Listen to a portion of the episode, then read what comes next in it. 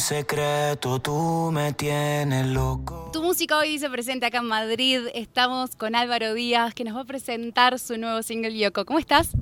Que es la que hay, mi gente. Bien contento de estar aquí. Gracias por la oportunidad. Estamos aquí en un rooftop en Madrid. Hermosa la locación que elegimos, ¿eh? No nos podemos quejar. Espectacular. Bueno, contame un poquito cómo surgió la idea de hacer Yoko. Pues mira, la idea eh, de hacer Yoko realmente surgió. Eh, un día estaba en casa de mis abuelos y como que estaba, me fui a un trip viendo, ellos llevan juntos toda su vida y estaba como que en un diadre, este es como que el amor de verdad, como que uno siempre de, chiquito piensa como que, ah, cuando yo sea grande, me caso y tengo familia, qué sé yo, pienso que uno piensa esas cosas de niño, lo ve en las películas, pero cuando crece, dices, diablo, el amor es bien difícil, ¿sabes cómo tiene que ser de sólido el amor de estas personas para que dure tantos años, tú sabes, como que eso es bien raro. Y como que me fui en ese, en ese pensamiento y después, para ese mismo tiempo, como que estaba viendo un documental nuevo de los, de los Beatles que se llama The Get Up y era como 20, eh, cámaras encima de ellos 24-7, ¿verdad? So, entonces veías a Yoko al lado de John Lennon todo, todo el tiempo. Igual pude, pude ver ese documental está bien cool porque ves que en verdad los Beatles tenían muchos problemas. El problema no era Yoko solamente, había mucho encontronazo entre todo eso. Parece que ese documental está bien cool, pero tenía en mi mente también siempre que estos panas siempre estaban uno al lado. Y como que uní las dos historias y estaba con un producto que se llama Yoshi de México, súper talentoso, y tenía su guitarra y yo soy rapero de, siempre, ¿eh? y es como que ya yo nunca he montado una canción con una guitarra. Y como que nos pusimos ese, ese challenge de vamos a hacer esto, ¿qué acordes te gustan? Y buscamos unos acordes que me gustaran. Y por ahí partimos y en verdad quedó bien bonita, que creo que es una canción de las mejores canciones que he hecho en mi vida. Pienso que es una canción bien emotiva, pienso que el video está bien bonito, pienso que se contó lo que quería hacer. Yo pienso que ser lo más cool de artista es cuando tienes una idea y la logras ejecutar a un nivel que te, que te sientes satisfecho. ¿Qué es lo que querías transmitir específicamente si me lo tendrías que decir en una frase? Bueno, yo creo que es el miedo a perder a alguien. Yo creo que de eso más o menos se trata de la canción. Cuando viene el, el "Oh, no te vayas nunca, a mí me da un sentimiento. O sea, pienso que tiene como un sentimiento bien bonito el, el, el querer que algo dure para siempre. Porque no todo dura para siempre, pero es una canción de amor. Pero para mí en el "Oh, no te vayas nunca, yo puedo pensar en mi mamá, ¿me entiendes? Pensar en mi papá, en mis familiares, mis amigos, ¿me entiendes? Como que es algo que pues, no solamente tiene que ser de amor, puede ser más general. Este nuevo single es un adelanto de tu próximo disco Sayonara o Sayonara, no sé cómo le decís. Pero tanto Yoko como Sayonara son nombres o palabras japonesas. ¿Por qué esa referencia? ¿Qué es lo que te llamó la atención o por qué elegiste eso? A mí la cultura japonesa es algo que siempre no, no, no me ha llamado mucho la atención, me, me gusta mucho. Eh, me encanta la palabra sayonara y, y vi como, como a veces las cosas todas caen en su lugar sin forzarlo. Y creo que pasó eso con Yoko Supra, un carro japonés también, este, que es uno otro de los sencillos.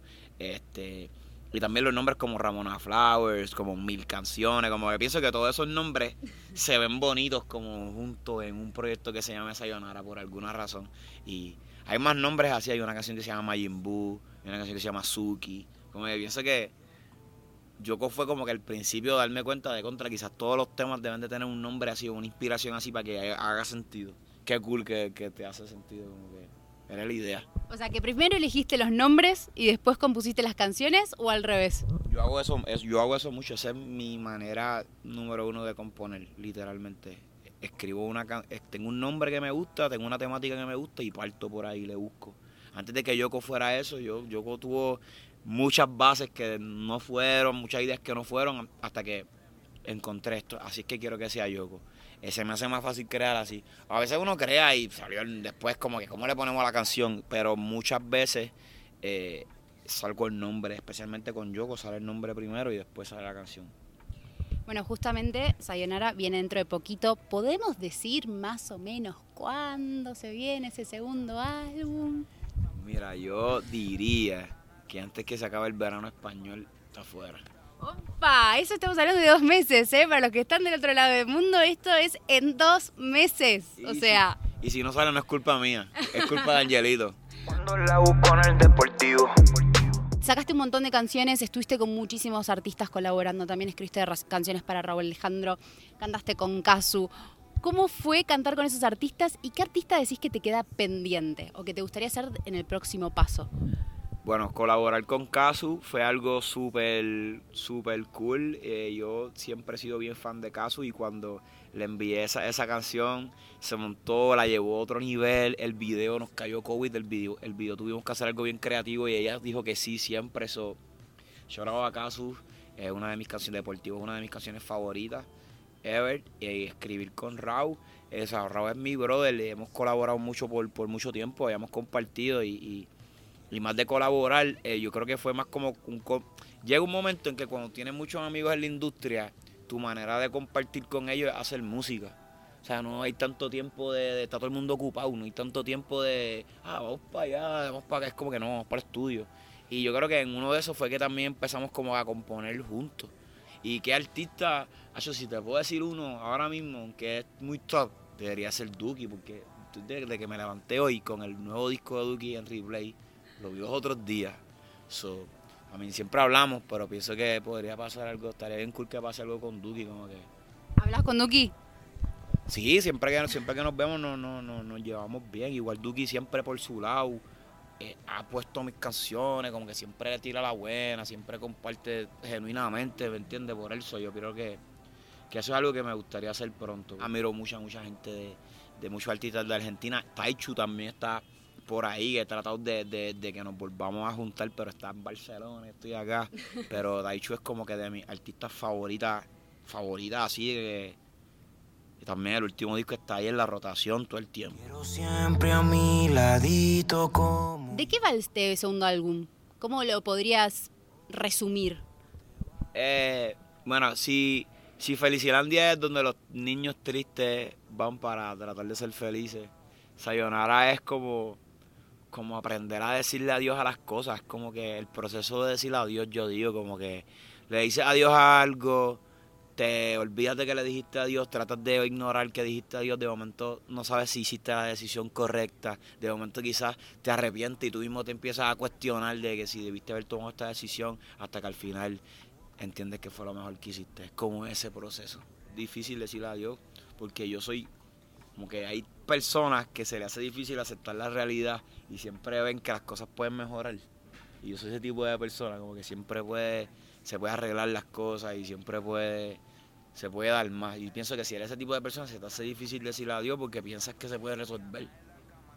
Por ahí. De todas las canciones que compusiste hasta ahora, ¿cuál es la que más te gusta y cuál es la que más te costó hacer? De las mías. Eh, diatre que más me costó hacer de las mías. La composición que más me gusta probablemente es Reina Pepiada. Me gustan muchas, pero pienso que Reina Pepiada está bien cool.